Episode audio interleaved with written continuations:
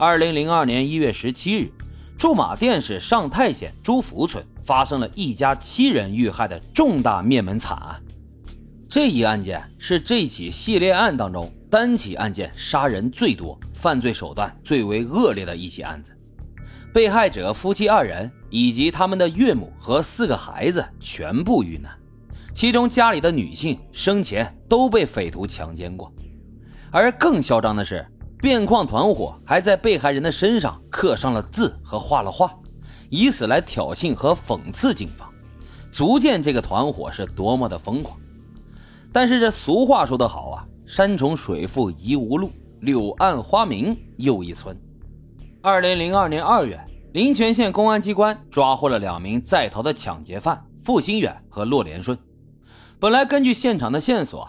警方并没有证据能够证明这系列案两人也参与了，抓获他们呢，完全是因为他们是在逃的抢劫犯。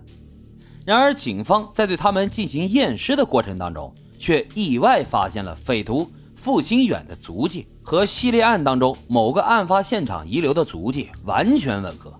这个重大发现让警方非常兴奋，因为这是自案发以来唯一一次有了嫌疑人的足迹。于是，警方立即对付新远和骆连顺二人进行了审问。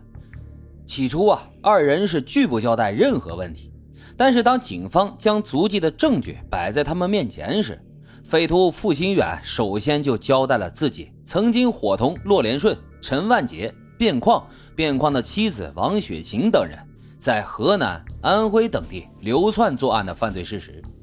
根据付新远的交代，这个团伙的首犯名叫卞矿。现在呢，就在老家小便庄。说完之后，付新远还恳请警方立即逮捕卞矿，要不然啊，他的家人都会遭殃。因为此时卞矿还不知道付新远他们已经被抓的消息呢。那事不宜迟，为了防止首犯卞矿逃跑，二零零二年二月六日，临泉县的公安机关出动了一百多名公安干警，加上驻地武警部队的配合，总计二百来号人。直奔卞矿的老家白庙镇的小卞庄。由于当时正值春节，卞矿正在村里和村民们打台球。当看到警车进村之后，狡猾的卞矿迅速带上妻子王雪琴逃跑了。当遇到村民询问时，他们谎称去置办年货。然而天网恢恢，是疏而不漏。卞矿和妻子王雪琴刚刚逃到村外，就被负责警戒的公安干警们发现了。这个时候，疯狂的卞矿丢下了妻子，自己夺矿而逃。公安干警一方面控制住王雪琴，一方面组织力量围堵卞矿。最终，经过几百米的追击，几名强壮的公安干警将卞矿扑倒，戴上了手铐。在被抓住的一刹那，警方发现卞矿满脸凶煞之气，标准的心黑手狠之辈呀。二月七号。团伙的最后一名匪徒陈冠杰在家中被警方抓获，至此，这个五人犯罪团伙彻底的被覆灭。面对公安干警的审讯，疯狂的变况狂妄的说：“我上次在监狱里面就想着出去以后要干就得干大事，准备三年之内我要杀一百个人，然后弄点钱。至于这钱能弄多少，没有目标。做完之后我就不想干了。”打算做点小生意。由于卞矿一直是处心积虑的报复社会，所以他不仅在凶狠上比其他匪徒有过之而无不及，而且能在犯罪过程当中积累经验。他的反侦查能力非常强。根据卞矿的交代，他每次作案后都会偷偷返回案发现场，来看看警方是如何破案的，在现场搜集了哪些证据。之后啊，他会回去研究，避免下次再留下相关的证据。这也是这个团伙为什么在现场没有留下痕迹的一个重要原因。而对于为什么杀人，这付新远的回答更是可恶。他说：“我也不是为了钱，我就是闲着没事干，杀几个人好玩。”你听听，大伙听听，这是人讲的话吗？因为变矿团伙的犯罪行为实在是太多了。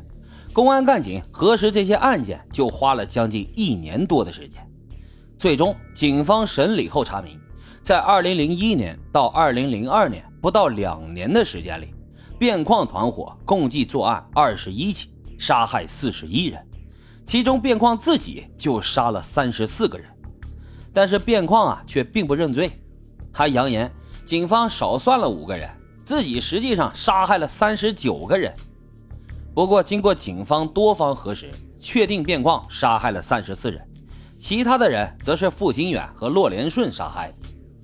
二零零三年七月，变矿、付新远、骆连顺三人被判处死刑，因为陈万杰参与了抢劫，但是没有杀人，所以他最终被判处了有期徒刑十五年。变矿的妻子王雪琴呢，没有参与抢劫，也没有参与杀人，但是她负责销赃和包庇，也得到了相应的惩罚。一审判决下达之后，卞矿等人为了苟延残喘，竟然舔着脸选择了上诉。不过，在二零零三年十月二十四日，卞矿、付新远、骆连顺三人二审被驳回了上诉，维持原判，并且在当日就被执行了死刑。好了。今天的案子就为大家分享到这里，感谢收听老白茶馆，欢迎大家在评论区积极的留言、订阅、点赞与打赏，我们下期再会。